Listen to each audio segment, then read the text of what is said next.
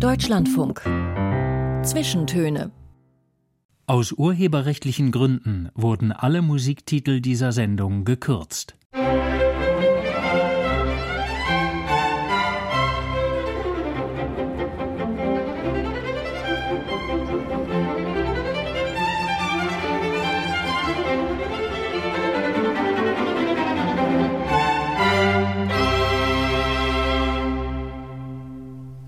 Hallo, herzlich willkommen. Ich bin Julius Stucke. Schön, dass Sie uns hören an einem Oktobersonntag im Radio oder zu irgendeinem Tag als Podcast. Die Zwischentöne heute mit der Biologin Franziska Tanneberger, die über Moore forscht, die in Mooren forscht und jetzt hier im Studio ist. Hallo, Frau Tanneberger. Hallo. Ein paar Worte zu unserem Gast heute. Franziska Tanneberger ist äh, Ende der 70er Jahre geboren, in den 80ern in Ostberlin aufgewachsen. Moore sind ihr Thema. An der Uni Greifswald, da leitet sie das äh, Greifswald-Moorzentrum. Thema zuletzt ähm, auch gewesen das Moor in einem Buch, äh, ein Buch über das Moor und auch darüber, warum das Moor so wichtig für unser Klima ist. Und auch das ist natürlich ein Thema heute. Franziska Tanneberger hat das Moor allerdings schon äh, in hüfthohen Gummistiefeln äh, gegen Matsch- und Mückenkämpfen durchquert und da erforscht, bevor das mit dem Klima überhaupt ein Thema gewesen ist. Das ist auch ein interessanter Punkt, wie sich das verändert hat. Was sie dahin gebracht hat und warum sie das Moor so gerne hat, darüber sprechen wir heute. Aber auch darüber, wie Image und Realität äh, von Mooren eigentlich zusammenpassen oder auch nicht auseinanderfallen. Frau Tanneberger, eine Moorforscherin, klar, geht ins Moor, dann ähm, ist man schon bei einem Klischee, dass man sagt und kommt da hoffentlich auch wieder raus. Das war einmal, schreiben Sie in Ihrem Buch, gar nicht so sicher in Sibirien. Da wurden Sie mal abgesetzt mit anderen zusammen und es war dann irgendwie doch einen kurzen Moment unsicher. Erzählen Sie diese Geschichte doch mal. Ja, an die erinnere ich mich mittlerweile natürlich sehr gerne. Im Nachhinein ähm, sieht das ja immer dann alles viel besser aus. Und es war in dem Moment natürlich auch aufregend. Das war während meines Studiums noch ähm, an der Universität Greifswald. Ähm, da habe ich Landschaftsökologie und Naturschutz studiert und hatte dann die Möglichkeit, letztlich ein Stück weit auch, weil ich äh, Russisch konnte, ähm, eine Expeditionsgruppe zu begleiten. Und es ging damals, ja, Anfang der 2000er Jahre, um die Ausweisung von einem UNESCO-Welterbegebiet in Westsibirien, wo einfach gigantisch große Moore sind. Wir sind äh, dann mit einem Hubschrauber unterwegs gewesen. Anders kommt man da im Sommer gar nicht rein. Im Winter gibt es noch eine andere Möglichkeit, die ich dann auch später kennengelernt habe. Und wir haben uns absetzen lassen, um dort vor Ort Proben zu nehmen, das Moor genauer zu untersuchen. Das war eine russisch-niederländisch-deutsche Gruppe und zum vereinbarten Zeitpunkt. Wenn man dann so denkt, langsam könnte so das Brummen der, äh, des Hubschraubers auftauchen äh, am Horizont, kam kein Hubschrauber. Und das hat sich dann wirklich viele Stunden hingezogen. Und äh, wir hatten auch keinen Kontakt dorthin. Und es war auch klar, da kommt man zu Fuß definitiv nicht wieder raus. Ja, wir haben versucht, die Stimmung da hochzuhalten und sind am Ende natürlich auch abgeholt worden, sonst säße ich nicht hier. Mhm. Aber ähm, das war in dem Sinne schon auch, ähm, ja, ich würde jetzt nicht sagen, eine total existenzielle Erfahrung, aber es hat einem noch mal sehr spürbar gemacht, wie klein man als Mensch eigentlich in einem so einem Gebiet ist. Hm. Ich habe diese Geschichte auch deshalb aus Ihrem Buch an den Anfang gestellt, weil man da, glaube ich, schon ein bisschen was über Sie lernen kann. Ähm, auch wenn Sie jetzt sagen, ja, im Nachhinein ne, erzähle ich die ganz gerne. Aber Sie haben da diese Zeit überbrückt äh, mit den anderen Leuten singend, dann interessanterweise auch, schreiben Sie in Ihrem Buch. Und ich dachte mir, okay, also abgesetzt irgendwo im Moor. Ähm, der Hubschrauber kommt nicht. Man stellt fest, man kann nicht nach Hause laufen. Man würde verhungern auf dem Weg. Und dann setzt man sich hin und singt. Das heißt, Sie sind vielleicht, kann man das daraus lesen, voller Zuversicht? Sind Sie sehr optimistisch? Haben Sie die ganze Zeit einfach gesagt, ja, geht schon gut aus? Ja, also das bin ich definitiv auch immer wieder bestärkt durch, durch viele Menschen in meinem Umfeld. Also das ist ja auch so ein Geben und Nehmen, denke ich. Also wenn man erstmal das Glück hat, als Mensch positiv angelegt zu sein, vielleicht, das strahlt man ja auch aus und dann kommt auch viel zurück. Und das ist ein sehr, sehr schöner Rückkopplungsmechanismus, glaube ich, den wir Menschen haben können. Die, die Credits für das Singen gehen aber an der Stelle auch ein ganzes Stück weit zu meinen niederländischen Kollegen, Hans Josten und John Kaunberg, die waren dabei. Und äh, das ist auch einfach ein Menschenschlag, der dann in so einer Situation ja, den Humor nicht verliert und, und nach vorne guckt. Und insofern hat sich das auch an der Stelle selbst bestärkt. Wie zeltet man denn im Moor? Also, weil da sind wir ja im Prinzip schon bei dem Beschreiben, wie Moor ist. Also, das Bild, mit dem ich irgendwie aufgewachsen bin, ist, man geht da rein und dann versinkt man, kommt nie wieder. Ähm, und wie, wie baut man da ein Zelt dann auf? Ja. Also, dass, dass man nie wiederkommt, finde ich jetzt nochmal besonders krass. Frage ich mich jetzt, wo Sie aufgewachsen sind. Also, normalerweise sagen die meisten Menschen ja, ja, man versinkt. Und, und manche denken auch so, es zieht einen was nach unten. So, und das ist ja keine schöne Vorstellung. Und ähm, ich habe das noch nie erlebt, dass mich im Moor wirklich was nach unten gezogen hätte. Okay. Ich bin auch noch nie, also man bricht schon mal durch, wenn man sich jetzt vorstellt, das ist ja eine Landschaft, die aus ganz viel Wasser besteht. Und da sind Pflanzen drin, die haben ihre Wurzeln. Und wenn man aber äh, zum Beispiel diese, dieses Wurzelgeflecht ähm, aus den Gräsern durchgebrochen ist irgendwo oder da nicht geschlossen ist an irgendeiner Stelle oder so, so Wasserlinsen da drin sind, beispielsweise immer unterschiedlich, wie so ein Moor sich entwickelt hat, kann man da auch mal in so einen, so einen offenen Wasserbereich dann reinfallen quasi. Aber dass man da komplett weg wäre, ist, ist eher im Bereich der, der Märchen angesiedelt. Und äh, da kommt einem wirklich auch zu Pass, wenn man sich ein bisschen mit dem Wachstum von Mooren und den Pflanzen beschäftigt, dass man auch lernt, wo man hintreten kann. Also mhm. wo festere Bereiche sind, wo man dann langlaufen kann. Es kommt einem zugute, wenn man sich schnell bewegt. Also lange stehen bleiben ist manchmal nicht so günstig, dann sinkt man tiefer. Und für das Zelten ist es so, äh, das ist jetzt schon nicht so richtig Routine. Ähm, da muss man auch suchen, wo gibt's zum Beispiel, in Sibirien sind das so Zwergsträucher, also wie, wie unsere Sträucher, aber ganz klein, mhm. die man dann so ein bisschen runtertrampeln kann, wo man dann ein bisschen trockneren Bereich hat. Aber ganz ohne, dass der Schlafsack nass wird, ähm, geht's in der Regel dann nicht ab. Okay, Sie haben gefragt, wo ich denn aufgewachsen bin. Ich kann Ihnen sagen, woher ich dieses Bild habe und dieses Bild taucht auch in Ihrem Buch auf. Es ist nämlich das aus der unendlichen Geschichte und diesem Film, der vermutlich viele Kinder äh, einer gewissen Generation dann doch so ein bisschen halb traumatisiert zurückgelassen hat, wie da äh, das Pferd ähm, des Helden in den Sümpfen der Traurigkeit heißen die Sümpfen ja. der, der Traurigkeit ähm, versinkt und da ist ja dann schon alles drin, ähm, was man so an Klischees von Mooren haben kann, von denen ich auch weiß, dass sie damit äh, kritisch sozusagen umgehen mit diesem ganzen, man versinkt da, man endet da als Moorleiche, gut konserviert, aber trotzdem tot, schaurig, neblig, düster. Das ist ja alles irgendwie drin im Moor. Und Interessanterweise habe ich bei Ihnen gelernt, das ist auch sprachlich viel so, also in anderen Sprachen, Wasteland zum Beispiel, ähnliche Worte, dass man dieses Land quasi eben auch als was nicht Brauchbares darstellt.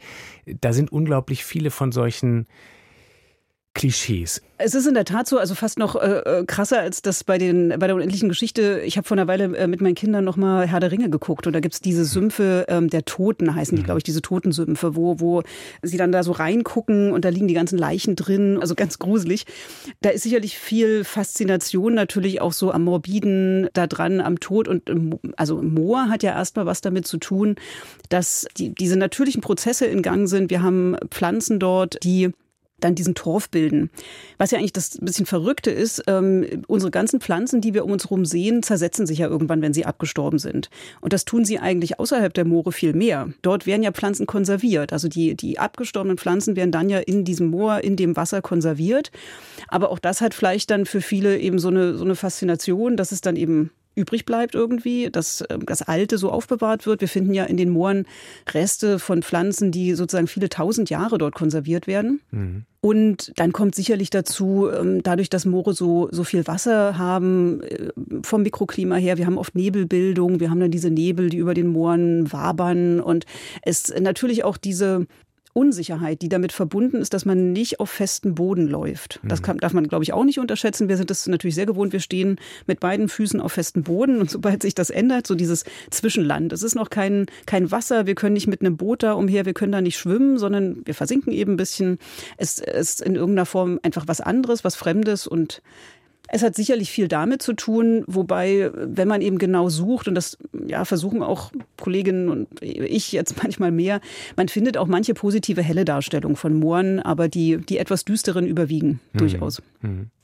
So ein bisschen kommt es ja mit, mit jedem Satz, den man darüber spricht, raus, aber trotzdem so nochmal als grundlegenden als grundlegenden Anfang, was ist denn das Moor? Also kann man das so einfach sagen, außer es ist eben, da ist viel Feuchtigkeit und eben konservierte Pflanzen. Was ist Moor?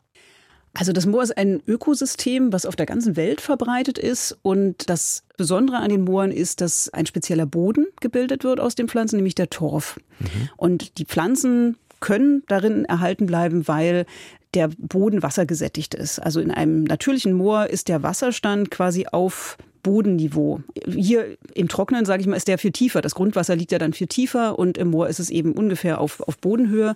Dadurch können die Wurzeln erhalten bleiben, die Moose, die dort wachsen, ähm, die unterirdischen Teile bleiben erhalten. Dieser Torf wächst auf und Moore kommen eben auf der ganzen Welt auch vor. Sie sehen total unterschiedlich aus. Also die tropischen Moore sind dann was ganz anderes als unsere Moore. Das sind eher Wälder eigentlich, sumpfige Wälder. Wir haben eben diese eher grasartige Vegetation. Weiter in den Norden, in die Tundra, in die Arktis sind es dann eigentlich eben nur noch Moose, vielleicht Zwergsträucher. In dem Sinne, ja, hm. sind Moore vielfältig. vielfältig, weltweit verbreitet. Kurz nochmal ähm, angedockt an Sibirien und das Wort, was jetzt schon mehrfach gefallen ist, Torf. Wenn Sie dann da in Sibirien zum Beispiel unterwegs sind, dann ist das auch etwas, was Sie machen. Sie untersuchen den Boden, indem Sie da Bohrungen äh, machen und quasi was rausholen, weil Sie da was rauslesen können. Was finden Sie da in dieser Torfschicht? Wir finden die Geschichte der Landschaft. Wir können in Mooren eben wie in einem Archiv, wie in einer Bibliothek lesen, wie sich Landschaft entwickelt hat. Und natürlich nur über den Zeitraum, in dem sich dieser Torf entwickelt hat. Das ist bei uns ähm, die Zeit seit der letzten Eiszeit. Also in der Eiszeit, in der letzten sind ja die Gletscher einmal über Deutschland komplett rüber gerollt sozusagen, haben alles platt gemacht. Und unsere Moore hier haben sich danach entwickelt. Also es sind in etwa die letzten 10.000 Jahre. Immerhin. Immerhin. Das ist ganz schön lange. Und für diese etwa 10.000 Jahre, wenn wir eben ein, äh, an der richtigen Stelle bohren, da kommt jetzt wieder das, das Fachwissen auch von den Moorkundlern rein, dann können wir eben einen vielleicht etwa 10 Meter langen Kern entnehmen, den wir so stückweise dort rausholen mit, mit entsprechendem Bohrgerät. Und wenn wir den zusammensetzen, zusammenlegen, können wir über diese ähm, 10.000 Jahre dann zusammensetzen, wie sich die Landschaft entwickelt hat. Und quasi die, die Buchstaben, die wir lesen können äh, in diesem Torf, das sind die Reste der Pflanzen. Also wir finden äh, von diesen Pflanzen Stücke ihres Gewebes und wir finden Pollenkörner. Und äh, die sind sehr, sehr langlebig, sehr, sehr gut geschützt. Und äh, aus diese Pollenkörner können wir ähm, bestimmen, zu welchen Pflanzen die gehören. Und wir sehen zum Beispiel, wann welche Baumarten, ob eben Gräser, Getreide und so weiter in bestimmten Bereichen unserer Landschaft in der Vergangenheit vorkamen oder nicht. Ähm, mhm. Das alles lässt sich daraus lesen. Und natürlich gibt es noch viel mehr ähm, Kleinstlebewesen tierischer Art, ähm, die man dort auch finden kann. Franziska Tanneberger ist zu Gast heute in den Zwischentönen. Wir sprechen heute ganz viel über das Moor, was das Moor ausmacht, warum das Moor für uns wichtig ist, warum es schützenswert ist und ähm, wollen gleich auf jeden Fall auch ein bisschen über die, den Zustand äh, des Moors bei uns sprechen. Aber erstmal einen ihrer Songs und auch da taucht das Moor drin auf. Johnny Cash, Mary of the Wild Moor. Klar, sowas äh, Mystisches ähm, wie Moor hat natürlich auch viel Kultur, Popkultur, Musik, Filme etc.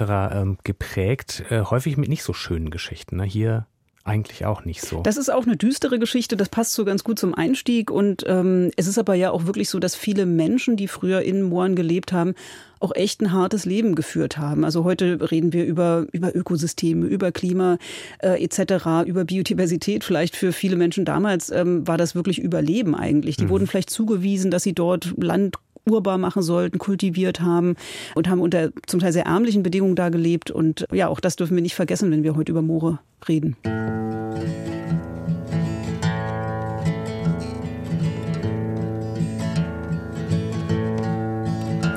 It was on one cold winter night when the wind blew across the wild moor.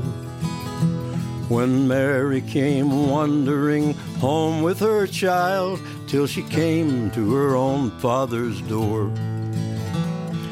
Father, dear father, she cried, come down and open the door. Or the child in my arms will perish and die from the winds that blow across the wild moor.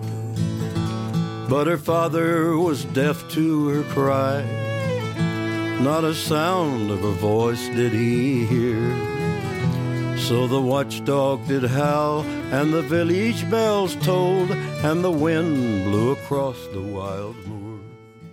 Johnny Cash hier im Deutschlandfunk. Die Zwischentöne heute mit Franziska Tanneberger, die über Moore forscht und auch in Mooren forscht und da ganz schön viele Dinge entdeckt, die schön sind, die eben nicht nur düster und neblig und schaurig sind.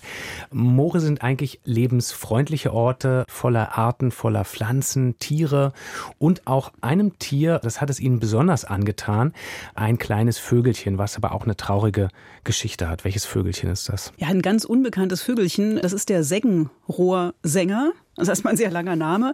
Der englische Name ist vielleicht auch ganz schön Aquatic Warbler. Also Warbler sind all diese kleinen, kleine braune Singvögel, Rohrsänger heißen die dann auch bei uns oder Schwirle. Und Aquatic kommt natürlich von, von Wasser. Ja.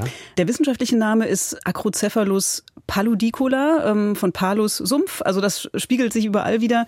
Und eben im Deutschen äh, der Seggenrohrsänger. Ähm, aus irgendeinem Grund wurde da eben eine Pflanze mit in den Namen genommen. Äh, Seggen sind vielleicht nicht so bekannt, äh, sind im Grunde Gräser, die in Mooren wachsen, in feuchten Lebensräumen, an, an Flüssen, entlang von Flüssen, an Küsten, eben überall, wo es irgendwie feucht und nass ist.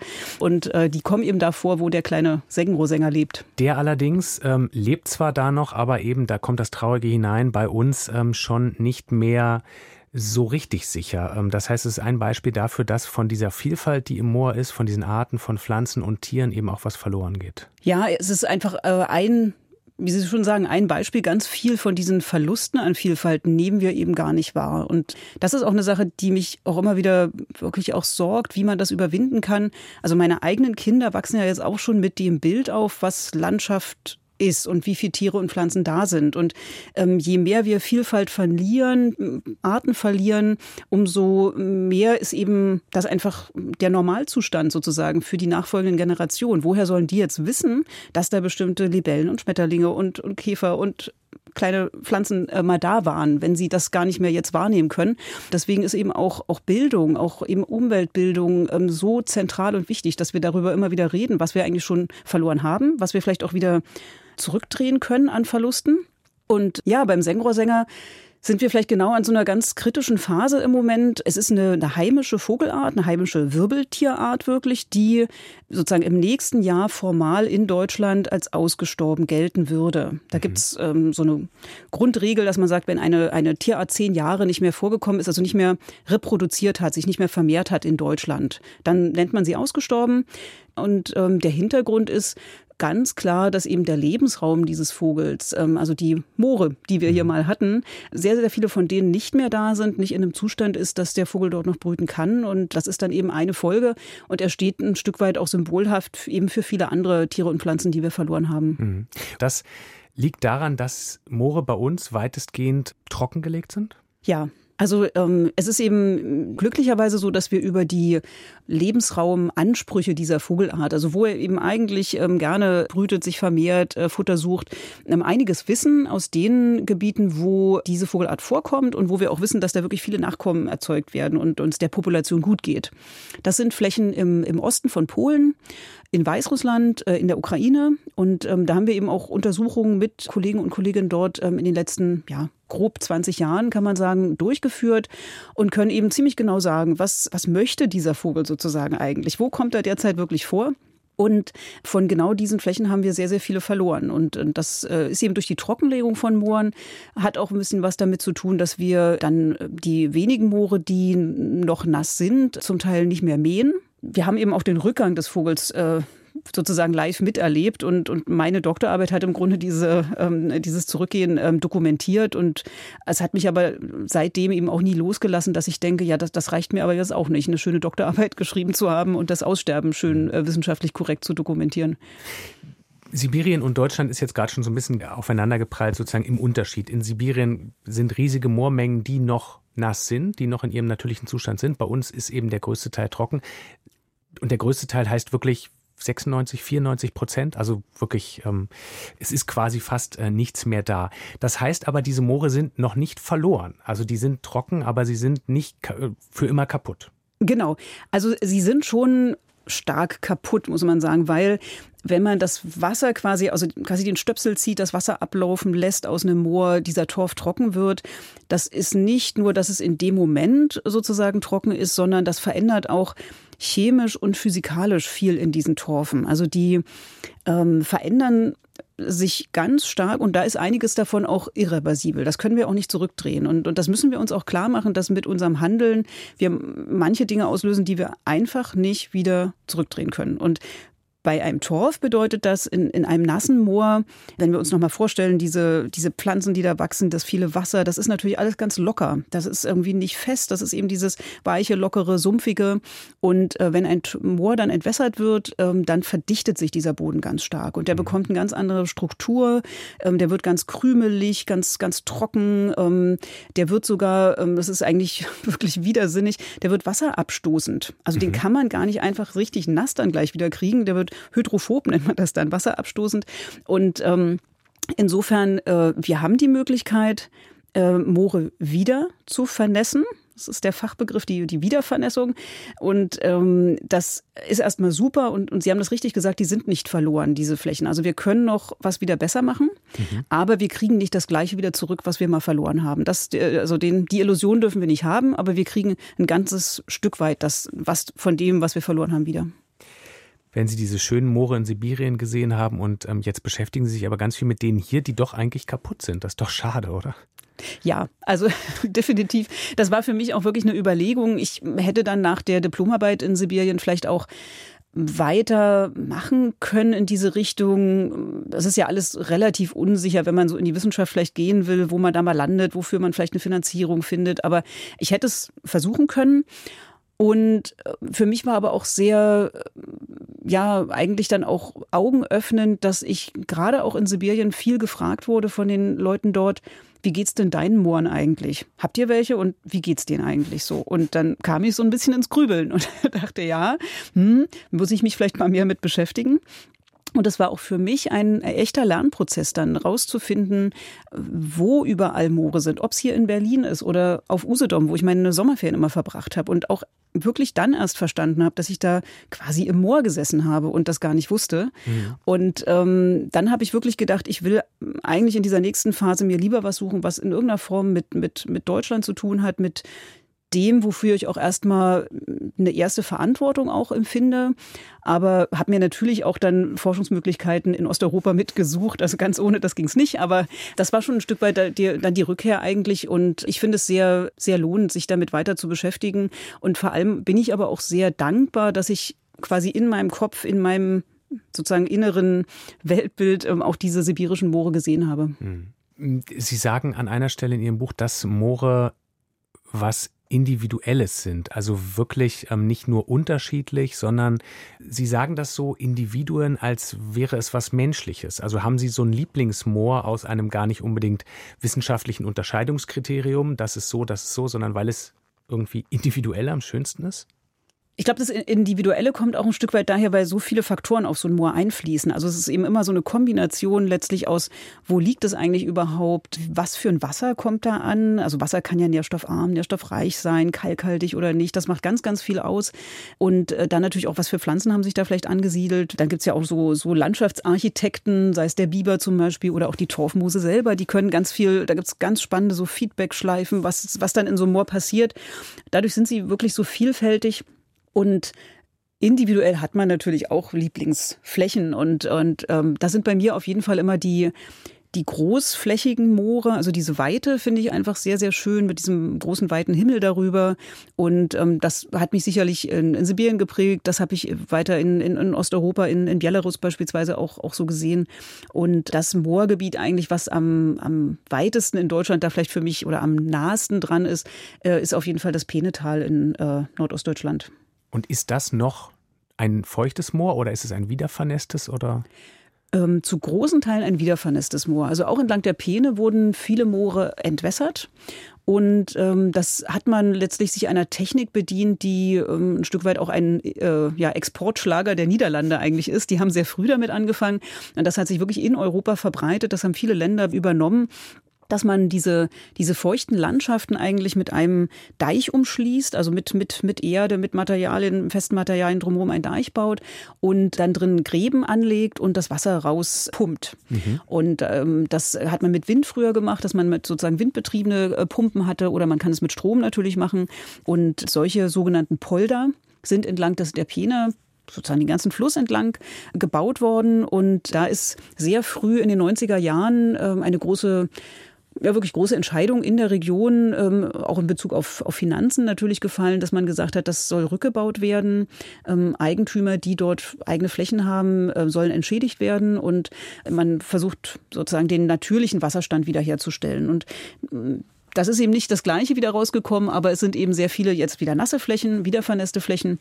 Und es gibt auch einige Teile im Penetal, die nie stark entwässert waren und wo man sich sehr schön auch angucken kann, wie, wie das Moor ähm, vorher, bevor diese Polder gebaut wurden, ähm, vermutlich aussah. Hm. Sie beraten auch Politik im Nachhaltigkeitsrat. Ähm, Politik und Moor ist auf jeden Fall auch noch ein Thema für uns.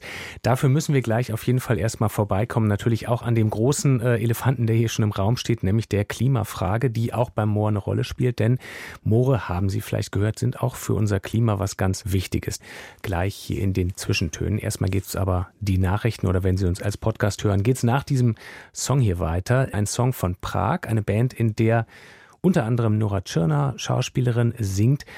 Und Frau Tanneberger, Sie haben mit ihr und einem anderen Prag-Bandmitglied auch schon im Schulchor gesungen. Ja, ich bin elf Jahre lang auf der gleichen Schule hier in Berlin gewesen. Die Rosa-Luxemburg-Schule heißt sie heute. Das war damals eine Russischschule, also mit erweitertem Russischunterricht ab der dritten Klasse. Und das dann über die Wände hinweg hat sich quasi neu erfunden, eher als sprachorientierte Schule. Und wir hatten einen tollen Schulchor. Und ähm, ja, da waren unter anderem auch Erik Lautenschläger und Nora Turner drin. Und das verbindet mich auch etwas damit. Haben Sie das Singen behalten? Singen Sie noch? Äh, manchmal. Zu wenig, würde ich sagen, aber immer noch gerne. Bis einer geht, heißt der Song. Wir bleiben und äh, sind nach den Nachrichten wieder da. Der See ist doch gemalt, so wie im Märchen steht der Wald. Und der Himmel muss ein Fotofilter sein. Wir rannten durch die Wiesen, so als läge hinter diesen unsere Kindheit und wir beide wären klein. Was war das für ein Tag? Was war das für ein Tag? Komm und lass uns, komm, lass uns fahren, solange sich der Motor dreht. Dann lass uns dort bleiben, bis einer von beiden geht.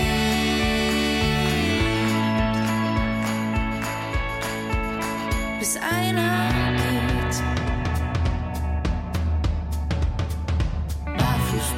Blätter und die Luft riecht nach Gewitter. Der Tag hat sich langsam abgekühlt. Hallo und äh, herzlich willkommen nochmal die Zwischentöne. Ich bin Julius Stucke und mit mir in einem Studio in Berlin Franziska Tanneberger, die Moore erforscht und auch dafür arbeitet, die Bedeutung der Moore für diese Welt ein bisschen mehr in die Öffentlichkeit zu bringen. Wir haben gerade schon etwas über das Moor gelernt und eine Sache äh, müssen wir natürlich auch besprechen, wenn es um Moor geht nämlich ähm, das Thema Klima. Ähm, es ist, als Sie angefangen haben, sich mit dem Moor zu beschäftigen, als Sie angefangen haben, dazu zu forschen, noch gar kein Thema gewesen, dass das Moor auch so ein klimarelevanter Ort ist. Ähm, und dann plötzlich ist was passiert. Ja, das beschreibt es wirklich gut. Also auch während meines Studiums damals, ähm, ja, für Moor hat man sich vielleicht interessiert, weil es um spannende, seltene Tiere und Pflanzen ging. Es war auch eher so wirklich ein Nischenthema.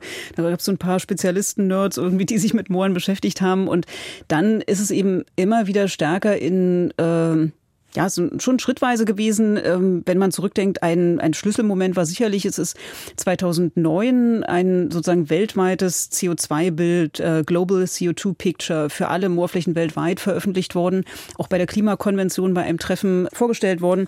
Das hat mein Kollege Hans Justen zusammengetragen und da sind wirklich dann mal Zahlen in den Raum gestellt worden, wie klimarelevant Moore sind und ähm, seitdem setzt sich das immer weiter durch. Einige Wissenschaftler und Wissenschaftlerinnen wussten davon schon vorher, aber gerade diese Verbindung mit der Klimarahmenkonvention, dass es auf diesen jährlichen Treffen äh, stärker thematisiert wurde, aber auch in die Berichterstattung dann eingegangen ist, ähm, die ja jedes Land macht für die Klimakonvention, wo man für jedes Land sammelt, wo kommen unsere Treibhausgase eigentlich her. Das sind ganz wichtige Schritte gewesen, dass wir jetzt ein Verständnis dafür entwickelt haben und diese CO2-Emissionen sind es ja vor allem aus den Mooren äh, langsam eben auch wirklich als ein A, ein echtes Problem und B, einen echten zentralen Hebel und auch eine Chance äh, betrachten. Es geht darum, dass in den Mooren, jetzt sehr vereinfacht ausgedrückt, Sie haben natürlich ähm, kapitelweise dazu ähm, geschrieben, aber äh, sehr vereinfacht eben so, dass CO2 in diesen Mooren gebunden wird und damit eben nicht als klimaschädlicher ähm, Bestandteil in der Luft unterwegs ist, sondern da eben verbleibt. Und das ist so, wenn man sich die Dimension anschaut, auch extrem groß. Also dafür, dass ja nicht die halbe Welt aus Mooren besteht, sondern dann doch nur ein sehr, sehr kleiner Teil der Welt Moore sind, binden die aber eine riesen, riesengroße Menge CO2. Ja, das ist so. Ich hatte ja erklärt, wie dieser Torf eigentlich gebildet wird. Wir haben die Pflanzen, die machen Photosynthese, nehmen eben CO2 auf und dann äh, ist quasi dieser Kohlenstoffkreislauf, der ja immer wieder dann auch ähm, in die Atmosphäre abgibt, ähm, in den Mooren letztlich unterbrochen. Also die nehmen mehr auf, die sind eben eine Senke, als dass sie wieder abgeben. Und, und dieses schrittweise und schichtweise Auflagern dieser Torfschichten ähm, sammelt eben sehr viel Kohlenstoff der da einmal jetzt äh, quasi festgelegt ist. Und in einem trockenen Moor, und nur die trockenen Moore sind ein Klimaproblem, ähm, da wird dieser Kohlenstoff jetzt ganz schnell, viel, viel schneller, als er mal gebunden wurde, wieder freigesetzt. Äh, am Luftsauerstoff eben, also es kommt O2 aus der Luft ran und es steht, entsteht CO2. Und ähm, das ist eben wirklich ein relevantes Thema, weil diese Mengen Kohlenstoff in den Mooren so viel sind. Wenn man das ganz grob mal weltweit sagt, Sie hatten ja den Vergleich zum Wald schon gemacht. Wir haben äh, weltweit von der gesamten Landfläche, die wir auf der Welt haben, äh, sind vielleicht drei Prozent solche Moore mit diesen Torfen. Mhm. Ähm, es sind aber etwa vielleicht 30 Prozent Wälder. Also wir haben zehnmal so viel Wald auf der Welt wie Moorböden. Ähm, aber wir schätzen, dass die Menge Kohlenstoff, die in diesen Moorböden liegt, äh, etwa doppelt so viel ist wie die Menge Kohlenstoff, die in der Waldbiomasse ist. Mhm. Also einfach gesagt, das würden Sie natürlich niemals so fordern oder sich wünschen, aber einfach gesagt, lieber alle Wälder abholzen, aber dafür die Moore nass lassen. Ja, das würde ich auch nicht sagen. Okay. Ähm, natürlich beides. Also ja. wir, wir äh, die, das entweder oder gibt es da überhaupt nicht und, und jeder Wald ist natürlich auch aus ganz vielen anderen Gründen noch Klar. wichtig. Ähm, aber ähm, äh, das ist natürlich schon ein Punkt. Wir, wir haben uns viel auch in der Vergangenheit mit Wald beschäftigt. Es, es gibt viel mehr Menschen, die, die in Waldverwaltung und Forststrukturen etc. arbeiten. Und da bei den Mooren sucht man ganz schön, wer sich eigentlich mit Mooren beschäftigt. Mhm. Und ähm, das ist wirklich ein Missstand, der jetzt langsam auch aufgegriffen wird, dass, dass sich überhaupt mehr Menschen mit dem Thema beschäftigen und diese wunderbare natürliche CO2-Senke, die wir haben, ja, versuchen eben auch A zu schützen, also alle Moore, die noch nass sind, wirklich zu schützen. Das ist in vielen Teilen der Welt ähm, wahnsinnig relevant, weil da auch da heute noch Moore neu entwässert werden und gleichzeitig eben das, was wir einmal verloren haben, als Senke wieder zu aktivieren. Dieser Moment, an dem sich das quasi geändert hat, dass das eigene Fachgebiet ähm, auch wenn sie Moore ja vorher schon wichtig und schützenswert fanden, auch als Lebensraum für Pflanzen, für Tiere und so weiter. Ähm, trotzdem, was war das für ein Moment? Ist das zu pathetisch zu sagen, auf einmal stelle ich fest, das Fachgebiet, in dem ich arbeite, ist eigentlich für das ganze Leben und diese Welt so wichtig? Es ist graduell, glaube ich. Okay. Deswegen den einen Moment, das würde ich jetzt sehr konstruieren, wenn ich jetzt im Nachhinein okay. sage, Peng, das war so der Tag, an dem ich es verstanden habe. Das hat aber auch damit zu tun, dass ich glaube, also mir geht es so, ich bin immer noch in einem Verständnisprozess überhaupt, was Klimakrise bedeutet. Mhm. Und ich glaube, das betrifft ganz viele von uns. Das natürlich ist es ein beständiges Gefühl von, ey, das wird echt immer wichtiger. Wir haben hier richtig irgendwie ein, ein, großes Thema, das geht nicht mehr von alleine weg. Das, äh, da muss wirklich viel mehr getan werden, aber die sozusagen die, die Tiefe, die Dimension immer weiter zu verstehen, äh, da habe ich das Gefühl, bin ich auch noch mittendrin eigentlich. Und das eine ist ja, das überhaupt zu verstehen, dass es nicht ein Thema von vielen ist, Klima, sondern es ist, das, wie dermaßen zentral es ist für uns. Und das ging natürlich parallel mit dem Verständnis, und dann spielen meine Moore da auch noch eine große Rolle. Okay. Wir haben einen ersten Song für diese Stunde, der ähm, bringt uns gleich in die biografische Geschichte. Der erste Song ist von Gerhard Gundermann, Da wächst das Gras. Immer wieder in diesem Song. Ein Song, ähm, zu dem Sie mir geschrieben haben, dass er Sie an schöne Konzerte in der Schulzeit erinnert. Äh, Gerd Gundermann ein Musiker und Baggerfahrer, der vielleicht mehr Menschen im Westen nicht so richtig bekannt war, bis es einen Film gab äh, vor ein paar Jahren, der ihn bekannt gemacht hat. Im Osten aber war er immer eine Größe, kann man schon so sagen. Ja, definitiv. Also das waren jetzt auch keine Riesenkonzerte oder so, aber es waren immer tolle Konzerte. Er hat eben total viel Bühnenpräsenz gehabt und hat einfach ähm, wahnsinnig für das gelebt, was er macht. Und ich fand es immer sehr faszinierend, äh, dass er diesen äh, immer wieder sich daran auch gerieben hat, es immer weiter zu machen, dass er eben auch dieser Baggerfahrer wirklich war, dass er diesen Beruf hatte, diese, diese Erdung da in, in Hoyerswerda, in diesen ganzen Kohlegebieten und ähm, habe mich natürlich erst leider viel zu früh gestorben und habe mich jetzt manchmal auch gefragt, wie er diese ganzen Kohleausstiegsentwicklungen so wahrgenommen hätte. Und ja, da fehlt er auch manchmal, finde ich. Als wir endlich groß genug waren, nahmen wir unsere Schuh. Die bemalte Kinderzimmertür fiel hinter uns zu. Vater gab uns seinen Mantel und seinen blauen Hut. Mutter gab uns ihre Tränen und machte uns ein Zuckerbrot. Immer wieder wächst das Gras, wild und hoch und bis die Sensen ohne Hass ihre Kreise ziehen. Immer wieder wächst das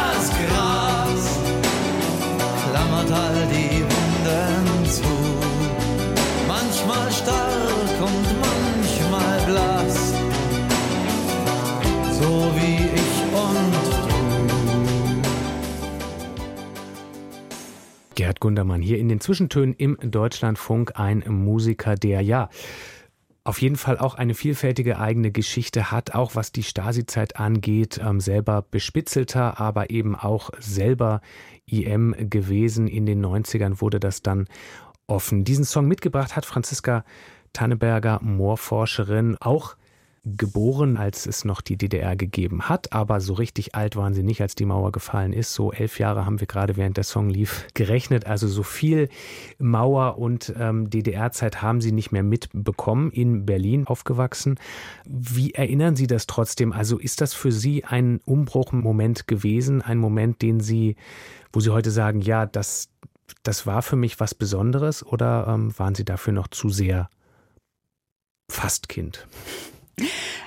Ja, das mache ich selber schon. Also ich bin, bin jetzt ja nie einfach von meinem Alter hier in, in, in ein, einem Alter gewesen, wo ich mich vielleicht selber an Dingen in der DDR stärker gerieben hätte oder ähm, da sehr viel hinterfragt hätte vielleicht, was man einfach so mit elf noch nicht unbedingt macht. Ich habe es bei meinen älteren Geschwistern schon stärker miterlebt. Ähm, die waren auch an einer Schule hier in Ostberlin, wo, wo das sehr kulminierte, sage ich mal, im Karl-Ossietzky-Oberschule, wo auch ja viele Kinder von äh, DDR-Oppositionellen waren. Also in, da war Berlin natürlich schon ein gewisser Hotspot. Ich habe das später auch mal gemerkt. Äh, ich habe mit einem äh, Mitstudenten in Sibirien dann lange gearbeitet, der aus ähm, Sachsen-Anhalt kam, eine ganz andere DDR-Perspektive als, als in Berlin direkt. Und ich habe diesen Bruch dann sehr stark empfunden, weil gerade für meine Eltern sich wirklich in kürzester Zeit ähm, die ganzen, das ganze Koordinatensystem im Grunde, in dem man seinem Leben so eingeordnet hatte, verändert haben.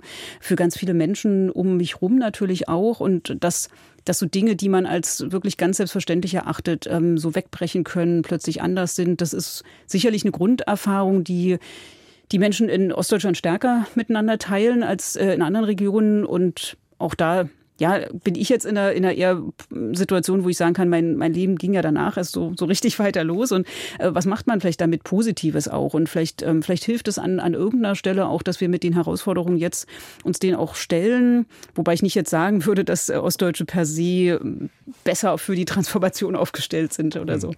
Aber für sich individuell haben Sie schon das Gefühl, dass Sie was daraus ziehen? Ja.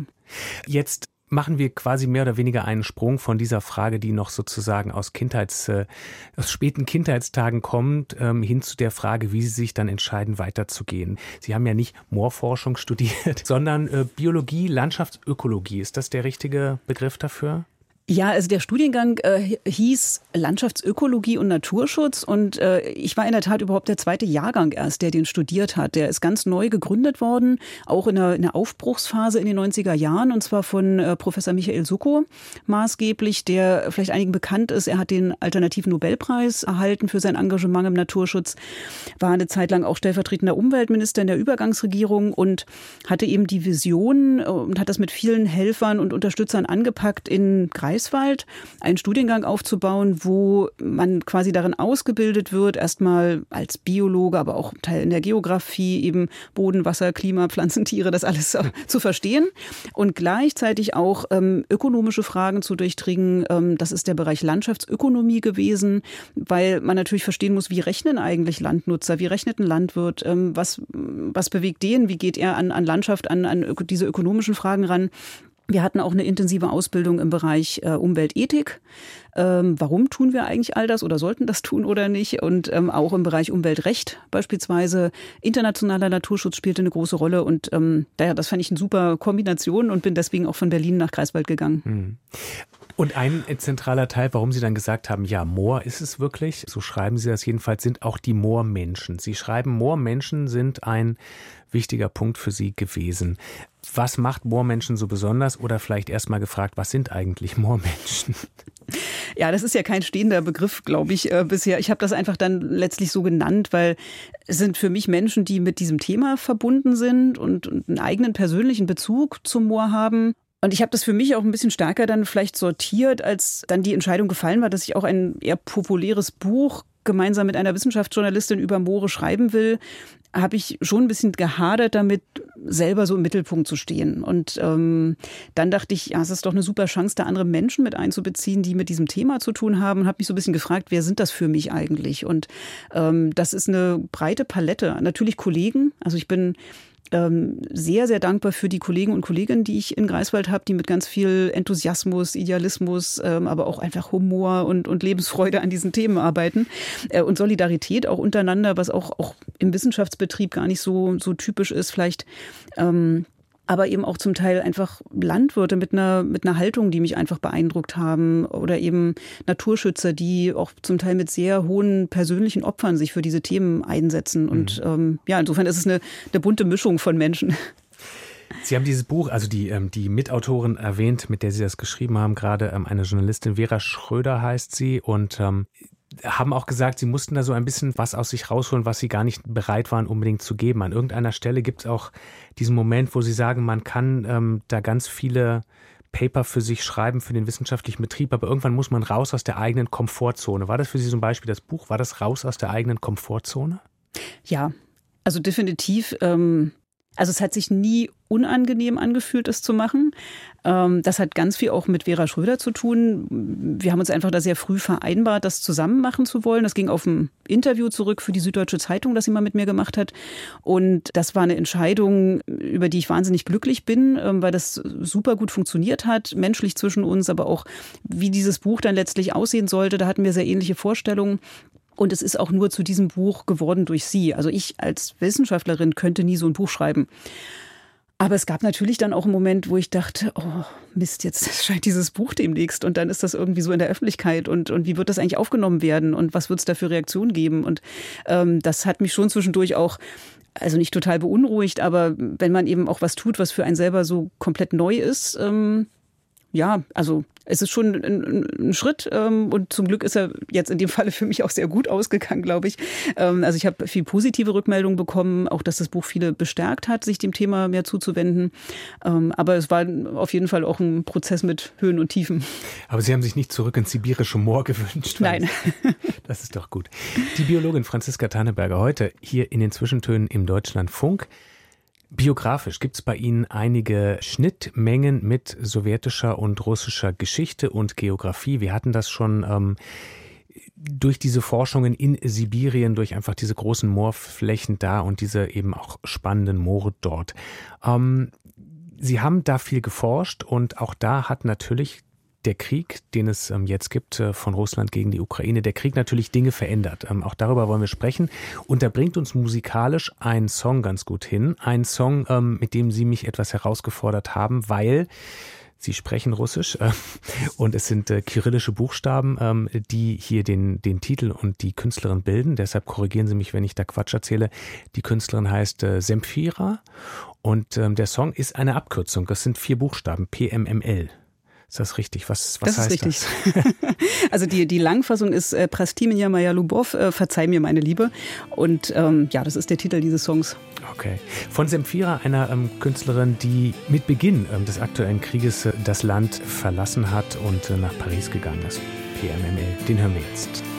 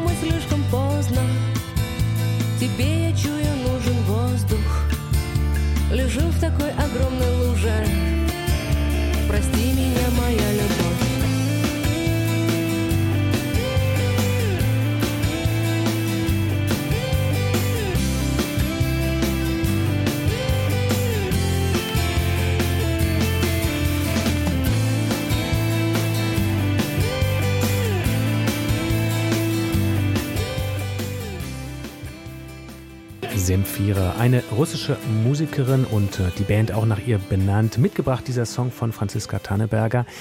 Das ist jetzt eine Künstlerin, die mit Russland gebrochen hat, die mit Beginn ähm, des Krieges nach Paris gegangen ist, mittlerweile für Russland als ausländische Agentin gilt, also da in Ungnade auch gefallen ist. Ähm, mit diesem Land in irgendeiner Form brechen mussten sie auch. Also klar, man kann da immer dazu sagen, dass dieser Krieg natürlich zuallererst Menschen in der Ukraine trifft, im zweiten Schritt dann eben auch kritische Stimmen in Russland. Aber für Sie war das eben auch wegen vieler Bezüge, die Sie hatten zum Land, ein Bruch. Ja, ich würde sagen, einer der ähm, schlimmsten Brüche, die ich in letzter Zeit so erlebt habe, was nicht heißt, dass ich persönlich jetzt direkt Schlimmes erlebt habe. Das äh, passiert ja den Menschen in der Ukraine gerade jeden Tag. Ähm, aber als diese Nachrichten kamen im, im Februar letzten Jahres, Kiew mit Raketen beschossen und sowas.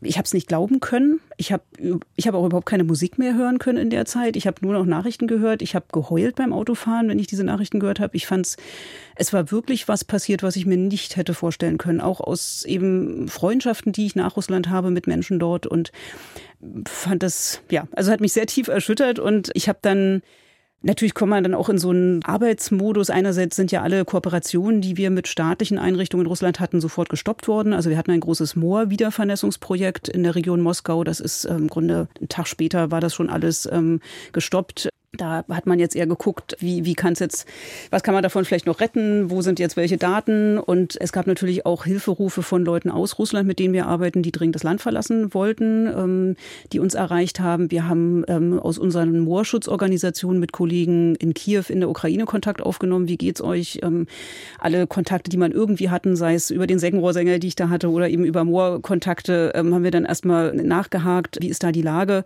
Äh, dann kamen natürlich ganz schnell auch Ukrainer zu uns die wir, wir haben in Greifswald relativ viele Ukrainer, auch Belarusen, die bei uns ähm, aufgenommen wurden.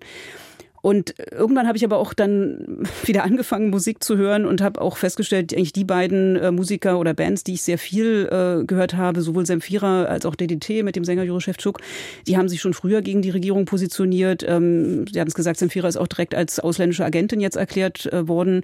Und ähm, ja, das, äh, deswegen, ich kann, kann diese, diese Menschen als Personen, äh, sie stehen für mich eben auch für Leute aus Russland, die sich heute gegen diese Situation stellen. Hm. Also beruflich auf jeden Fall eine Veränderung, aber eben auch privat. Ähm, gibt, es, gibt es eine Möglichkeit, dann trotzdem diese Freundschaften in irgendeiner Form aufrechtzuerhalten oder ist da auch wirklich ein Schnitt?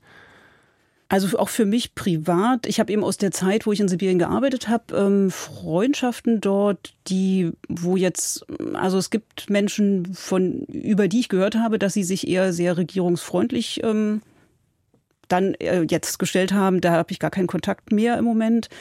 Ähm, es gibt eine ähm, Freundin, mit der ich ähm, ganz losen Kontakt weiterhalte über unsere Kinder. Unsere Söhne sind fast gleichzeitig geboren, wo man, wo man sagt, da, okay, da schreibt man sich immer mal zu den Geburtstagen und versucht so, so ein Minimum an Kontakt aufrechtzuerhalten. Und ich spüre bei ihr auch raus, dass sie ja, oder vielleicht bilde ich es mir auch ein bisschen ein, dass sie, dass sie mit der Situation auch hadert.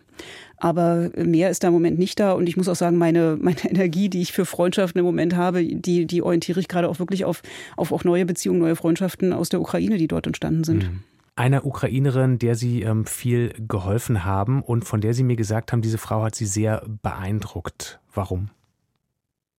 Ja, also ganz viele von uns haben ja über diese Situation jetzt äh, Menschen aus der Ukraine kennengelernt. Und ich glaube, das teile ich auch mit vielen. Dass ähm, auch für mich war Ukraine jetzt kein Land, was ich sehr gut kannte vorher. Und mhm. ähm, diese neuen Beziehungen, die da, die da entstanden sind, ich, ich glaube auch schätzen sehr viele. Es hat uns in Europa irgendwie auf neue Art da auch zusammengerückt. Und ähm, die konkrete Ukrainerin, an die ich hier denke, die ist eben nach ja, Greifswald gekommen, weil sie dringend eine medizinische Behandlung brauchte, die wir dann an der Uniklinik sicherstellen konnten. Und und ich habe dann im Grunde von einem Tag auf den anderen diese ganzen Arzttermine und Gespräche und sowas mit ihr geführt, habe für sie übersetzt und habe sie dabei kennengelernt und, und sie hat mich eben tief beeindruckt mit ihrem, mit ihrem Lebensmut, mit ihrer Haltung, die sie da so hatte. Sie hat mir natürlich viel erzählt von, von ihren Eltern, ihrer Familie, die die ganze Zeit dort vor Ort ist. Und ähm, sie war für mich jetzt so die, die intensivste Verbindung eigentlich in das Land. Und ähm, über die, das ganze Anfreuen habe ich natürlich, haben wir auch angefangen, über Musik zu reden. Und dann habe ich sie auch mal gefragt, was empfiehlst du mir denn so? Was sind deine Lieblingsbands? Und ähm, die eine, die ich hier heute mitgebracht habe, das ist eben auch ein Song, den ich ganz besonders mag. Eine Band, ähm, die Okean Elsi heißt, spricht ja. man das so aus, ähm, äh, Elsas Ozean als mhm. Übersetzung und die es schon eine ganze Weile gibt, äh, in den 90er Jahren in Lviv gegründet und der Song heißt Obimi. Es gibt auch mittlerweile eine Menge Versionen mit internationalen Künstlerinnen und Künstlern aufgenommen, ganz viele verschiedene. Auf der äh, Biennale im vergangenen Jahr hat es ein Video da extra gegeben für die Biennale entstanden, in Ruinen aufgenommen. Da sieht man den Sänger auch mit so einer Jacke, wo er an der Seite ähm, die Aufschrift des Militärs hat. Der, der ähm, Svetislav Vakarczuk, der Sänger, ist in einem Impuls auch wirklich in die Armee erstmal gegangen, als der Krieg losging, hat sich aber dafür entschieden, dass er mit der Musik eigentlich noch viel mehr tun kann, hat aber Unmengen auch Konzerte in der Ukraine für Leute aus der Armee, ähm, zum Teil in den Bombenkellern da gemacht für Menschen, um ihnen einfach auch Mut zu geben in der Situation und ist einfach wahnsinnig aktiv, um sein Land zu unterstützen. Коли настане день закінчиться війна, там заубив себе, побачив аж до дна.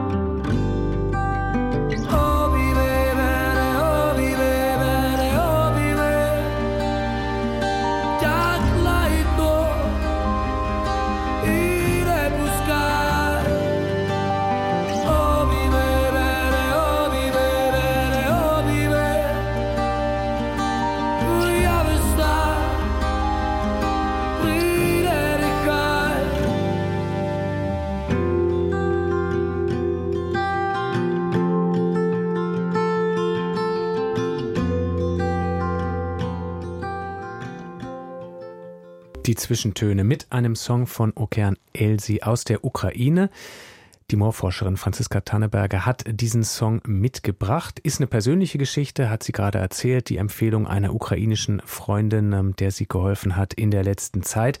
Und während der lief gerade, Frau Tanneberger, haben Sie erzählt, dass äh, sich in diesem Song eigentlich auch ganz viel trifft, ähm, was jetzt ansteht. Also ein Song aus der Ukraine, aber auch der Seggenrohrsänger, über den wir schon gesprochen haben, dieser Vogel, mit dem Sie sich so viel beschäftigen und der hier in Deutschland ähm, vom Aussterben bedroht ist ähm, als ausgestorben eventuell gilt im nächsten Jahr, aber auch positive Geschichten, die man erzählen kann, weil da viel Zusammenarbeit mit der Ukraine entsteht, viele Projekte. Ja, also wir haben schon lange ähm, mit der Ukraine oder ich persönlich jetzt über den Sengrohrsänger eigentlich äh, zusammengearbeitet, weil dieser kleine Vogel so bedroht er ist. Ähm, er hat auch eine totale Kraft in dem Sinne, dass er Menschen zusammenbringt. Und ähm, das ist so ein bisschen wie eine große Familie, würde ich mittlerweile auch sagen. Ähm, Menschen, die sich eben äh, weltweit oder eben zwischen Europa und, und Westafrika, wo der Vogel vorkommt, für den Schutz einsetzen. Und da gibt's einfach seit über 20 Jahren ganz langjährigen Kollegen äh, in der Ukraine, Anatoli Paluda, mit dem ich ähm, sehr viel schon draußen unterwegs war, Kontakt habe. Es ist ein Stipendienprogramm organisiert worden für Ornithologen jetzt über die Deutsche Ornithologengesellschaft äh, mit seiner Hilfe. Aber vor allem ganz aktuell werden wir einen großen Antrag auf EU-Förderung einreichen ähm, mit litauischen, polnischen, deutschen und eben auch ukrainischen Partnern auf ein äh, neues, neunjähriges Projekt, wo es um den Seggenrohrsänger gehen wird, um den Schutz dieser Art. Ähm, es ist jetzt erprobt worden, dass man in wiederhergestellte nasse Moore diese Vögel auch umsiedeln kann. Mhm. Das ist ähm, ein ganz toller letzter Ausweg sozusagen, wenn die Moore eigentlich schon wieder nass sind, aber der Vogel nicht von alleine zurückkommt. Und ähm, genau in die Richtung denken wir auch gerade in diesem Projekt und haben da Erfahrung dafür gesammelt und wollen das in den nächsten Jahren fortführen. Und das ja, ist, ist, mir natürlich auch, auch liegt mir sehr am Herzen, äh, genauso wie ich Kollegen habe in Greifswald, die jetzt im Bereich äh, Moor-Wiedervernässung zum Beispiel rund um ähm, Tschernobyl auch arbeiten, weil da gibt es ganz viele Moore in der Nordukraine. Ähm, es ist ein sehr schwieriges Arbeiten ähm, wegen des Krieges, weil so viele Gebiete vermint sind mhm. derzeit. Mhm. Aber es ist auch ein ähm, großes Interesse an den Themen, eine große Bereitschaft auch in der Ukraine. Und ähm, ja, wir sehen mittlerweile auch das ganze Thema Wiederaufbau, was so zentral ähm, sein wird auch vor dem Hintergrund, wie kann man das jetzt im Grunde noch einen besseren, einen grünen Wiederaufbau auch hinkriegen. Und auch da können Moore eine Rolle spielen auch dafür setzen Sie sich ja ein. Auch dafür ist ja im Prinzip Ihr Buch da, dieses Bewusstsein zu schaffen, die Komfortzone zu verlassen und eben auch zu sagen, hier ist was, hier müssen wir viel tun. Kann man eigentlich neben Moor-Forscherin auch ganz gut sagen, Sie sind eine Moor-Lobbyistin? Ich würde das nicht ablehnen. Also ich finde, Lobbyarbeit ist nicht grundsätzlich was Negatives. Wir haben natürlich schnell so die, die schmierigen Lobbyisten, die im Fahrstuhl dann noch ihre Deals machen, so vor Augen. Aber äh, ich finde, im Moor, wir machen das im Moor, ja, äh, mit Torfwhisky. Und ähm, nein, also ich, ich glaube, dass man, dass es ganz wichtig ist, dass man sich für diese Themen einsetzt und Was wir in, in Greifswald in den letzten Jahren auch aufgebaut haben, ähm, ist da eine enge Zusammenarbeit. Auch man kann natürlich auch verschiedene Rollen einnehmen. Also an der Universität machen wir natürlich Forschung erstmal. Die ist, die ist neutral, die ist ergebnisoffen, die hat kein, äh, kein Lobby-Komponente in dem Sinne. Da geht es ja wirklich um Erkenntnisgewinn erstmal zu vielen Fragen, äh, die, die sich um die Moore drehen. Ähm, aber wir arbeiten eben auch sehr, sehr eng zusammen mit zwei Einrichtungen. Also gemeinsam bilden wir das Kreiswald-Moor-Zentrum, das ich äh, mit Greta Gaudig zusammen leite. Und die beiden anderen Partner sind die, die Michael-Sukko-Stiftung, die als ähm, eine NGO, eben als eine Stiftung Stiftung, die auch eigene Moorflächen hat, die aber eben auch politisch sehr vernetzt ist, ähm, national und international ähm, aktiv ist. Und ähm, äh, dann ist noch ein Verein mit dabei, Düne e.V., der ähm, auch im Bereich Beratung sehr viel macht, ähm, Dienstleistungen erbringt, konkrete Aufträge bearbeitet. Und in diesem ganzen Kontext kommt natürlich viel Wissen auch zusammen zu, zu drängenden aktuellen Fragen. Ähm, dazu machen wir Informationspapiere etc. Und es ist uns schon sehr wichtig, dass wir nicht mit Forderungen sozusagen auftreten, sondern mhm. wo wir, glaube ich, eine große Kraft drin sehen, ist, dass wir sagen, ähm, Dinge herleiten. Also wir haben Ja zum Paris-Abkommen gesagt. Wir haben gesagt, wir wollen auf dieser Welt die Erwärmung auf 1,5 maximal 2 Grad beschränken. Und wer A sagt, muss auch B sagen. Und wenn wir B im Moor sagen, heißt das, wir müssen Moore wieder vernässen und wir müssen dafür äh, konkrete Zeitschienen haben. Und, und all das können wir eigentlich ganz gut darstellen, äh, auch in dieser Ge Zusammenarbeit im Greifswald-Moorzentrum. Und, und äh, ja, wie gesagt, da, äh, das ist eigentlich die Art von, man kann das dann vielleicht Lobbyarbeit nennen, dass wir mhm. für das Moor Lobbyarbeit machen, aber wir machen das sehr wissenschaftlich basiert und sehr stark im Sinne von einer Herleitung von mhm. ähm, Dingen, die zu tun sind. Wollte sie da auch nicht in eine schmierige ähm, Bestechungsecke schieben. Ähm, diese, diese im positiven Sinne Lobbyarbeit, dieses darauf aufmerksam machen, auf diese Bedeutung, das passiert jetzt ja auch schon eine ganze Weile. Also die eine oder der andere hat natürlich vielleicht auch schon gehört, worüber wir auch schon gesprochen haben, dass die Moore eben wichtig sind für unser Klima. Und ähm, trotzdem waren Moore, das ist im Vorwort Ihres Buches von Thilo Jung beschrieben, auch für viele eben lange ein blinder Fleck, den man erstmal ähm, überhaupt kennenlernen musste, obwohl er direkt vor der Nase liegt. Was würden Sie denn sagen? Wie gut sind wir denn mittlerweile? Also wie, wie sehr ist es im Bewusstsein? Wie erfolgreich ist diese Arbeit, die auch Sie mitmachen, darauf aufmerksam zu machen? den Leuten zu sagen, das Moor hat so ein großes Potenzial für unser Klima? Na, es ist noch viel Luft nach oben, würde ich sagen. Also die, die, äh, es ist viel in Bewegung gekommen und, und da bin ich sehr froh drüber, was, was in den letzten äh, Jahren passiert ist. Da setzen sich viele für diese Themen jetzt ein. Ich erlebe trotzdem immer wieder, dass, also beispielsweise ein, ein Bereich, wo es, glaube ich, noch sehr wenig abgebildet ist, ist in, in der gesamten Ausbildung eben auch von allen, die mit Mooren zu tun haben. Und da denke ich jetzt an, an, an Wasserwirtschaft, an Landwirtschaft, an Forstwirtschaft, äh, vielleicht auch am Bausektor, äh, dass es überhaupt ein Thema ist, dass man darüber redet. Ähm, das andere ist, dass, dass wir eben bei, bei Klimaschutz, wenn wir jetzt sehen, es werden kommunale Klimaschutzmanager eingestellt beispielsweise oder es wird eben in bestimmten Regionen oder in bestimmten äh, Unternehmen nach Klimaschutzlösungen gesucht, da wird sehr oft eben an nicht an Moore gedacht. Also äh, selbst in moorreichen Regionen wird dann eben über Gebäudeisolierung oder über Energiefragen geredet, die alle auch total wichtig sind. Aber manchmal wird vielleicht die größte Quelle, nämlich die Moore, die da trocken um die Stadt drumherum liegen und vielleicht sogar der Stadt zum Teil gehören, auch noch übersehen. Oder wir orientieren eben auf technische Lösungen und, und überlegen ihm jetzt ganz viel Geld in, in ähm, technische Lösungen, CO2 abzuscheiden und zu speichern, ähm, zu investieren. Und auch da sind wir vielleicht manchmal noch zu wenig dran, auch sozusagen den Stellenwert der Moore zu sehen. Insgesamt nehme ich jetzt aber da wirklich viel Veränderung wahr. Und ähm, das andere ist, selbst da, wo wir uns dafür entscheiden, dass wir das Moor jetzt stärker berücksichtigen wollen, sind wir schnell in den Mühen der Ebene, sage ich mhm. mal. Und da, da, kommt man eben auch nicht so schnell dann voran. Und ähm, da ist, sind noch viele Schritte jetzt zu gehen, damit das passiert. Aber es zeichnet sich auch immer klarer ab, wie es mhm. gehen kann. Da liegen große Chancen. Ich blätter gleich während eines Songs nochmal im Buch und suche eine Stelle raus, die ich ähm, da ganz wichtig finde, was das Potenzial angeht. Und solange ähm, hören wir gemeinsam Carta Bianca von äh, der Kruki Gang gemeinsam mit Sven Regner, ein Song, der Ihnen zeigt, ähm, dass es gut wäre, Sie wären manchmal etwas italienischer, haben Sie mir geschrieben. Was meinen Sie damit? Ja, das ist eigentlich ganz witzig. Das ist ja Sven Regner von Element of Crime in diesem Song, äh, der aber auf Italienisch singt, ähm, was schon mal speziell ist. Und ähm, mir hat das sehr gut gefallen, A, weil ich die Musik von Element of Crime gerne mag, aber auch, ähm, weil es so diese Beziehung nach Italien ist. Äh, mein Vater hat viele Jahre in Italien gelebt. Äh, nach der Wende hat dort sich auch neue Arbeitsmöglichkeiten erschlossen. Und ich bin viel dort gewesen und habe das eigentlich immer sehr genossen. Also diese, ja, doch zum Teil etwas lockerere Art Art ähm, und einen sehr herzlichen Umgang sehr oft. Dem kann ich viel abgewinnen und denke dann auch manchmal, mein bisschen gehetztes deutsches Dasein ist da vielleicht auch, ja, tut dem immer ein bisschen gut, da mal immer mal wieder in Italien zu sein. Insofern steht dieser Song für mich auch für diese Verbindung dorthin.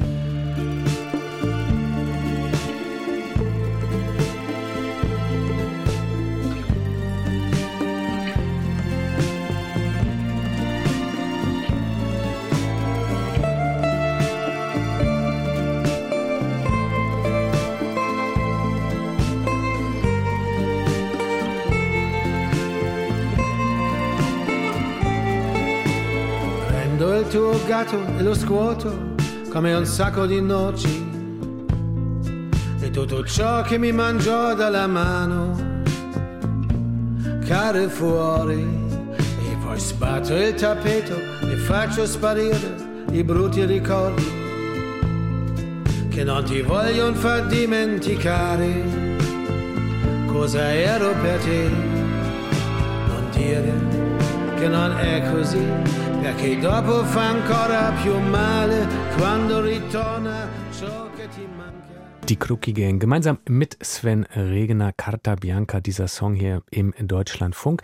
Franziska Tanneberger ist heute hier. Wir haben jetzt schon ähm, über das Moor relativ viel gesprochen, müssen aber auf jeden Fall auch noch über die große Chance ähm, des Moores sprechen. Ich habe es vor dem Song gesagt, ich muss ein bisschen blättern und ich habe jetzt die Stelle auch gefunden, die ich gesucht habe, weil ich die wirklich beeindruckend finde von vielen Sachen in dem Buch, wo ich so Aha-Momente hatte, ist einer wirklich Doppel-Aha sozusagen, ähm, dass sie schreiben, bis zu 40 Millionen Tonnen CO2 könnten wir in diesem Land jährlich einsparen, wenn wir unsere Moore wieder vernässen. Das entspricht in etwa der Hälfte des CO2-Ausstoßes der gesamten Industrie in Deutschland. Das heißt, wir könnten wahnsinnig viel, jetzt mal sehr vereinfacht ausgedrückt, wahnsinnig viel Schmutz ähm, in wiedervernässten Mooren binden und die machen ja trotzdem nur einen geringen Teil unserer Landschaft auf. Das heißt, mit so einem kleinen bisschen könnten wir so viel erreichen. Warum tun wir das nicht einfach? Ja, die Zahlen sprechen schon erstmal für sich, aber ähm, also erstmal sind die Moore ja dann sehr ungleichmäßig verteilt. Es gibt schon Regionen, wo man mitten im Moor sitzt in Deutschland, wenn wir mal so an Niedersachsen denken. Es gibt Molkereien, die mitten im Moor liegen, weil das Futter dort äh, produziert wird äh, auf diesen Flächen derzeit. Also da hängen Existenzen dran, da hängen ganze Betriebe, Betriebskonzepte, regionale Strukturen dran.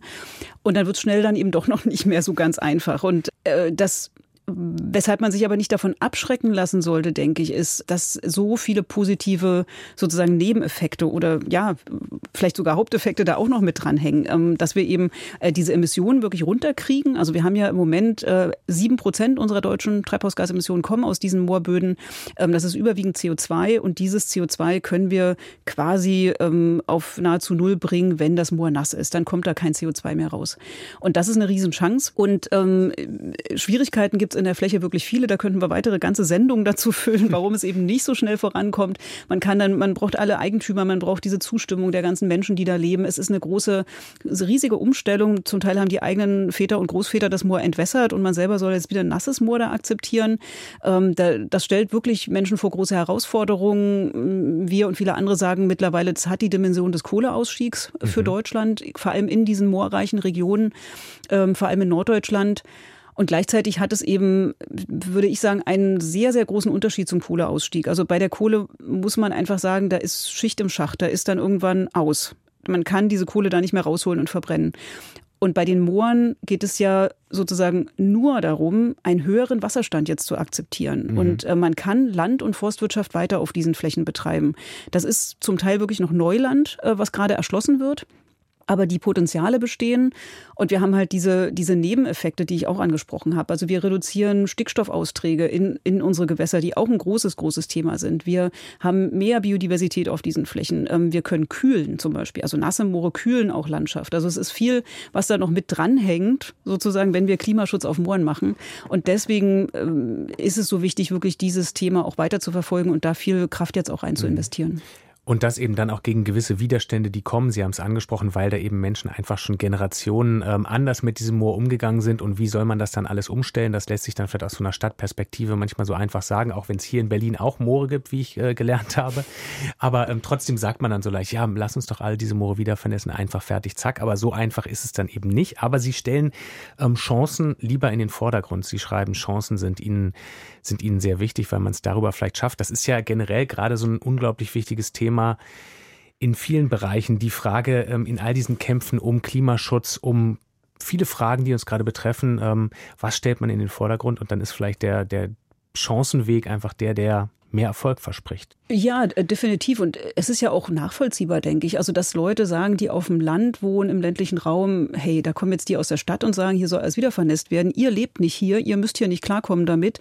Ähm, und die ganz praktische Frage ist ja für viele Landwirtschaftsbetriebe, die dort im Moment wirtschaften, okay, wir können weiter Landwirtschaft betreiben, wer nimmt uns das Zeug ab? Und manche mhm. Landwirte sagen auch, wer nimmt uns den Schrott ab, der hier dann wächst? Weil diese Pflanzen in einem nassen Moor sind erstmal nicht typische landwirtschaftliche Nutzpflanzen, auf die alles angelegt ist im Moment. Und diese ganzen Wertschöpfungsketten sind im Grunde nicht wirklich dafür ausgelegt im Moment. Und jetzt wissen wir, aus unseren Forschungsprojekten. Man kann daraus Verpackungen herstellen, beispielsweise. Man kann Baumaterialien herstellen. Man kann wirklich ein breites Spektrum, was geht.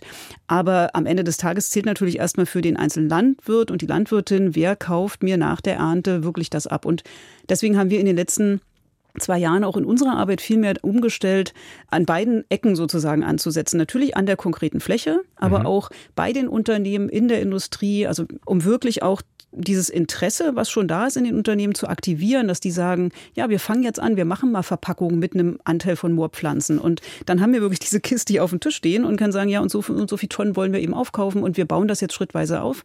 Ähm, weil nur wenn das von beiden Seiten zusammenkommt, dann ähm, wird es eben wirklich auch in der Fläche irgendwann äh, fliegen. Mhm die ganze Zeit, während wir hier sprechen, liegt auf dem Tisch etwas, was Sie mitgebracht haben. Das steht auch für die Chancen und für die Möglichkeiten, die da drin stecken. Ich ähm, kann es natürlich nur sehen und ähm, kann es Ihnen, äh, die es nicht sehen, jetzt mal beschreiben. Da sind ähm, ein längeres rechteckiges Stück, was für mich aussieht wie, naja, wie Holz sieht es eigentlich nicht mal aus, sondern eine komische Assoziation, vielleicht wie ein bisschen ähm, Pumpernickel, nur etwas zu länglich geraten. Ja, und das andere ist so ein kleines quadratisches Stück ja, so aus so verschiedenen kleinen Holzdingern zusammengepresst. Pressplatte. Pressplatte und Pumpernickel. Was ist es wirklich, Frau Tanneberger? Das ist eine total schöne sprachliche Kombination schon. Pressplatte und Pumpernickel liegen auf dem Tisch und beide sind aus Moorpflanzen hergestellt. Und deswegen habe ich sie mitgebracht, weil man das vielleicht noch nicht so vor Augen hat, wie das eigentlich aussehen kann. Und diese Pressplatte sieht ja wirklich wie eine klassische USB-Platte vielleicht aus. Ähm, die ist aus Rohrkolben hergestellt und diese Pumpernickelplatte ist aus Schilf mhm. ähm, was viele sicherlich kennen als Pflanze. Und ähm, was so schön ist an diesen Materialien, ähm, also A, dass man das machen kann und B, dass diese Pflanzen so viel dafür mitbringen. Weil eine Pflanze, die im Wasser wächst, die hat eben schon ganz viele Eigenschaften, die für Baumaterial toll sind. Also die haben große luftgefüllte Zellen, damit sie überhaupt da im Wasser klarkommen, können gut isolieren, sind aber sehr stabil, um gegen Wind und so weiter da im, im Wasser auch stehen zu können. Und sie haben so eine Art Verrottungsschutz sogar mit eingebaut. Und das hat alles damit zu tun, weil sie eben im Moor wachsen. Und das sind eben Beispiele, die sind noch nicht groß industriell jetzt sozusagen in der Fertigung. Ähm, das Pumpernickel kommt im Übrigen aus Schwed. Mhm. Äh, Schwed ist ein Standort, wo wir natürlich auch händeringend im Moment ähm, ohne die ganzen äh, Energieimporte aus Russland jetzt nach neuen äh, Industriemöglichkeiten suchen und, und es umgeben von Moorflächen. Und ähm, deswegen sind es gerade in, in diesen Regionen wirklich sehr interessant. Dieser Bereich Baumaterialien ist ja gerade sehr stark im Kommen auch und deswegen habe ich das auch mitgebracht. Wir zeichnen diese Sendung im September auf für Anfang Oktober. Was sind die nächsten Schritte? Welches Moor durchwarten Sie als nächstes? Ist das schon geplant? Ja, also am Sonntag fahre ich in die Niederlande. Da gibt es sehr schöne Moorgebiete im, im Norden, in, äh, in ja, Friesland. Ähm, da führen wir Forschung durch. Das geht dann in Deutschland und Polen weiter. Und uns interessiert, wie diese Torfbildung eigentlich stattfindet. Weil wir sagen das dann so, äh, dass das stattfindet. Wir sehen auch, dass es passiert. Aber da gibt es auch noch sehr spannende Forschungsfragen. Vor allem auch, wie wir das hinkriegen, dass in den wiedervernässten Mooren möglichst viel neuer Torf gebildet wird. Einen letzten Song haben wir noch, den Sie äh, mitgebracht haben und der Ihnen auch sehr wichtig ist. Ein Song von The Saints, ähm, aber hinten mit einem Z geschrieben. Das ist ähm, ja eine Band von der Insel Rügen, die äh, an der Schule, äh, auf die meine Kinder auch gehen, entstanden ist. Und ähm, das finde ich total toll, dass so eine Musik von dort kommt, wo ich gerade lebe. Franziska Tanneberger, Biologin, Moorforscherin von der Universität Greifswald, heute zu Gast in den Zwischentönen. Danke Ihnen sehr für die Zeit und für die Einblicke ins Moor, in Ihr Leben und in Ihre Forschung. Dankeschön. Danke. Wenn Sie uns im Radio hören, hier gleich äh, im Deutschlandfunk Rock etc., damit geht's weiter. Falls Sie uns im Radio hören, die Zwischentöne gibt es aber auch als Podcast in der DLF Audiothek App. Schönen Sonntag oder welcher Tag gerade bei Ihnen ist. Tschüss.